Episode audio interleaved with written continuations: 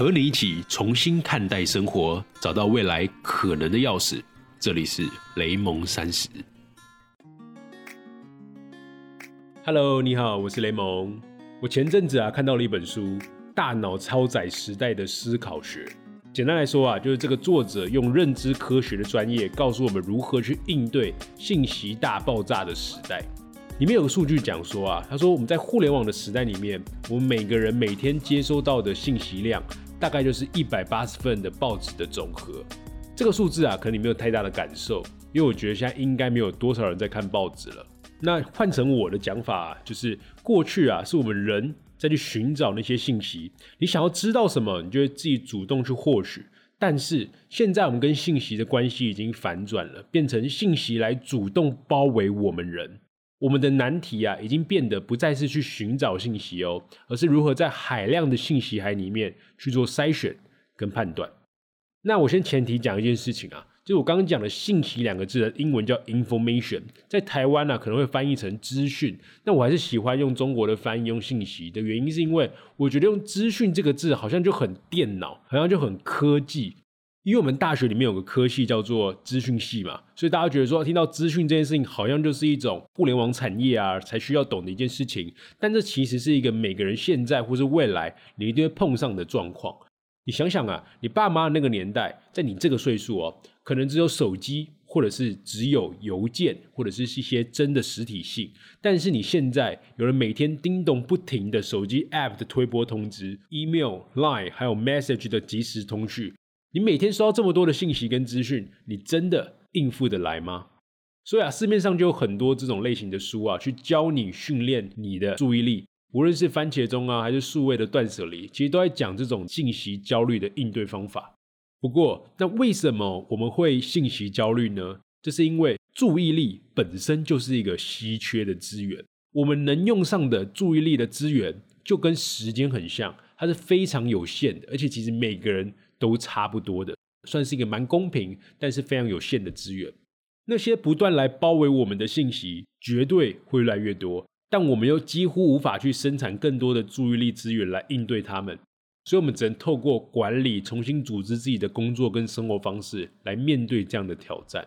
这个主题啊，其实也是雷蒙三十在未来要推出第二季的重点方向。所以，今天的这一集算是做一个小过渡。那你准备好了吗？我们要开始喽。虽然说你可能有发现啊，信息过载是这几年才慢慢冒出来的一个非常夯的词，但信息的超量其实并不是因为互联网才出现的新问题哦。我认为啊，当我们从采集时代进入农耕时代的时候，这个问题就已经出现了。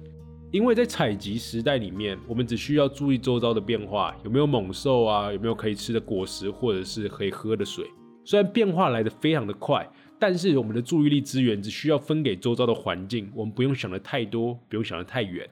但是啊，到农耕时代，我们人对于处理信息已经发生了巨变。因为农耕这件事情啊，它不只是当下。我们要能够去规划，要能够去预先判断几个月之后的收获量，去观察天气啊，还有季节的变化。所以我们要收集到的信息已经不仅限于现在的环境了，我们还要开始穿越时间还有空间。加上我们的人口密度变得比以往更大，所以我不只是处理自己的生存啊，还有复杂度极高的人际关系。这边最关键的一点是，人类在一万年前才进入农耕时代。但我们却有着两百万年的采集生活，所以我们的脑袋跟处理信息的能力啊，都还没有去适应这个大量的信息的状况。尤其在网络出现之后啊，我们现在连跨国跨海的事情都要关注了，所以我们的身体啊一直在抗拒，叫我们不要管这么多。你是住海边是不是？就像被讨厌的勇气里面有讲到一句话，我非常喜欢，他说一切的烦恼都来自于人际关系。你想想看，你太多的讯息基本上也是来自于社群媒体，所以这本书的作者啊，他用了神经科学跟认知心理学的角度去结合注意力啊、记忆分类还有神经理论，提供了我们应对信息爆炸时代的注意力管理方法。我今天呢，就要挑选其中一个我过去也很常讲的观点，也就是记忆力不等于你的注意力，以及提供你三个可以有效管理注意力的方法，分享给你。好。关于注意力的三个本质啊，第一个是记忆力不等于注意力。因为信息超量的本质啊，并不是因为你的记忆力不足，而是注意力稀缺。就像我们可以记住很多的数学公式，但是我们无法同时做很多道数学的题目。如果以电脑来类比啊，记忆力就像是硬碟用来储存资料，而注意力就像是你的 RAM，也就是记忆体。这个时候我觉得说我们的翻译不太好了，像中国的翻译内存就更合适。就是你有五百 GB 的硬碟，你可以储存很多东西没有问题。但是你只有四 GB 的 RAM 的时候，你无法同时打开很多程式，你很容易一不小心就宕机了。你脑袋也是一样，因为我们的记忆体并没有这么的多，所以啊，我们的记忆力并不等于我们的注意力。而我们的注意力啊，其实它的样貌像是一个跷跷板，这个跷跷板的两端呢，代表着两种状态。第一个是专注状态，第二种就是白日梦的状态。这其实跟快思慢想里面的系统一跟系统二蛮类似的。前者啊，就是你做一件事情的时候，就像我现在正在做 podcast，或者是你在打球啊，你在认真健身的时候，你是个非常专注的状况。后者就像是你放空的时候，你在做白日梦的时候，像是你可能在坐长途巴士啊，或者坐火车的时候，你看着窗外超过了半小时，是一种发呆的状况，对吧？明明眼前有很多的风景经过了你，但是。你现在如果要回想起那些画面，你可能一个都记不住。而且啊，如果我们想要去控制这些跷跷板，我们很常会出错。或者是生动一点来说好了，就是你的专注力啊，常常会突然下线，而且是你察觉不到的哦。像是睡觉来说好了，我们睡觉前啊，通常会很清楚我们自己在做什么，刚刚在想什么。但是我一旦睡着之后，我觉得几乎想不起我睡觉前的那几秒，我到底在干嘛。也就是说啊，你进入神游状况之前，我不知道我刚刚在干嘛。但是你倒过来说，我唤起你专注的那个片刻，你其实才会意识到，哇，因为我刚刚居然在做白日梦。我觉得你应该有这样的经验啦，就在课堂里面啊，你不知道为什么突然间走神了，突然间老师往后叫了一声，那个男同学，这个昏昏欲睡的你啊，就立刻抬头，全身紧绷，但是你却不知道你上一秒到底在干嘛，对不对？你只觉得你自己的注意力突然间全部归位了，就算你三秒钟才意识到，原来老师刚刚不是在叫你，但是这个时候你整个人都醒了，是吧？我们的注意力啊，总是来的轰轰烈烈，但却也常常消失的无声无息。好，当我们知道了注意力的概念跟特性之后啊，那我们该怎么样训练跟强化我们自己的注意力管理呢？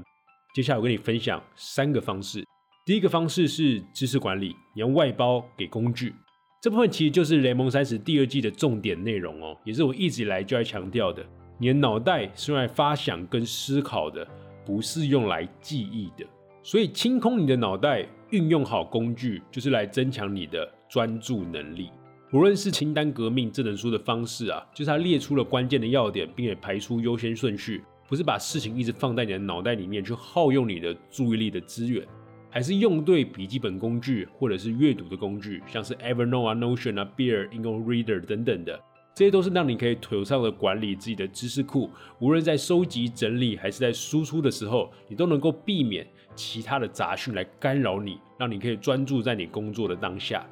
那这些工具啊，我之后就会在我的雷蒙三十的第二季推出来具体的分享，所以不要着急，让我先吊你一些的胃口，好吗？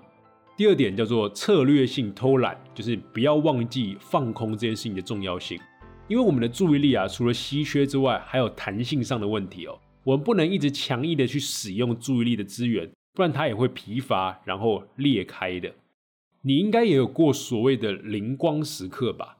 就是在一些走神放空的时候，可能是在你在洗澡啊、跑步啊，还是在发呆做白日梦的时候，你突然间就会有一个很棒的灵感插进来，或者是你刚刚明明想破头也想不出解答的一个问题，你突然间想通了，就像柯南一样，有个雷打到他。这种灵光时刻啊，就是我未来会讲到闭环的第二层，我就来好好的细谈。但是我自己在工作上也是这样哦。比如说我在开发一款互联网的产品或是运营的方案的时候，我不能光懂技术，我要把视野放在市场跟用户里头。但这个时候啊，因为我们越刻意的去想答案，我越努力的去把各个顺索给连接在一起，我就越容易越想越乱。所以只有当我放松啊，走到茶水间，或是到我们公司的顶楼去晒晒太阳、做做白日梦的时候，我很常就会有一个新的思路蹦出来，这就是俗称的脑洞大开了吧？所以啊，我为什么很喜欢番茄钟的工作方法，也就是每专注四十分钟，休息十分钟。这个十分钟啊，其实就是一种策略性的偷懒。你不能去碰你原本工作上的事情，你要让自己好好的神游一下，去放放松，做些非工作上的事情。第三点呢，是你要提高注意力的使用效率，去回到具体的问题上。如果啊，你要提高自己的注意力的使用效率，最关键点就是你心中一定要有一个。问题，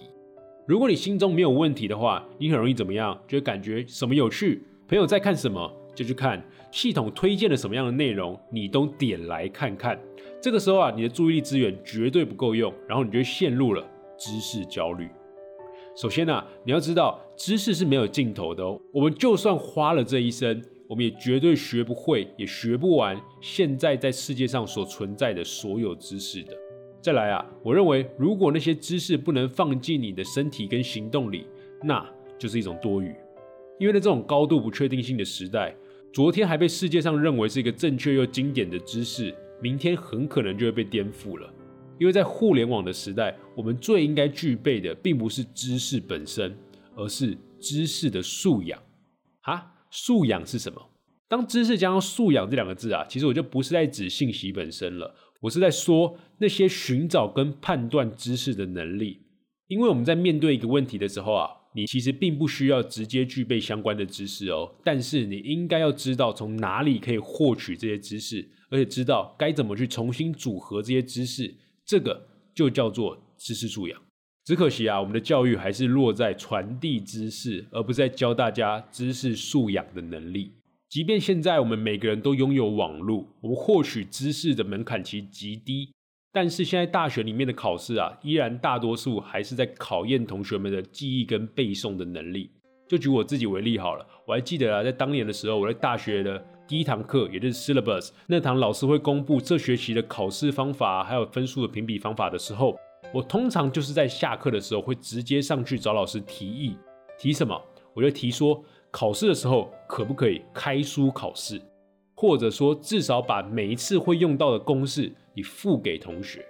毕竟我们来学校是要学会思考、去重组知识，还有解决问题的能力。我不是来参加一个背诵或者是记忆力的训练营。你大概可以感受到老师大概怎么样回我的结果，就是只有极少数的老师会同意，绝大部分的老师就一句话就想要打发我，他们就会说啊。过去我在读书的时候，我也是把公式给背起来啊。这个公式很重要哎，你不要这么懒好不好？我当然知道公式很重要啊，但是我更知道你未来在遇到问题的时候，我们知道要输入什么样的关键词去找到正确的公式，加上有解决问题的思路，这个才更重要。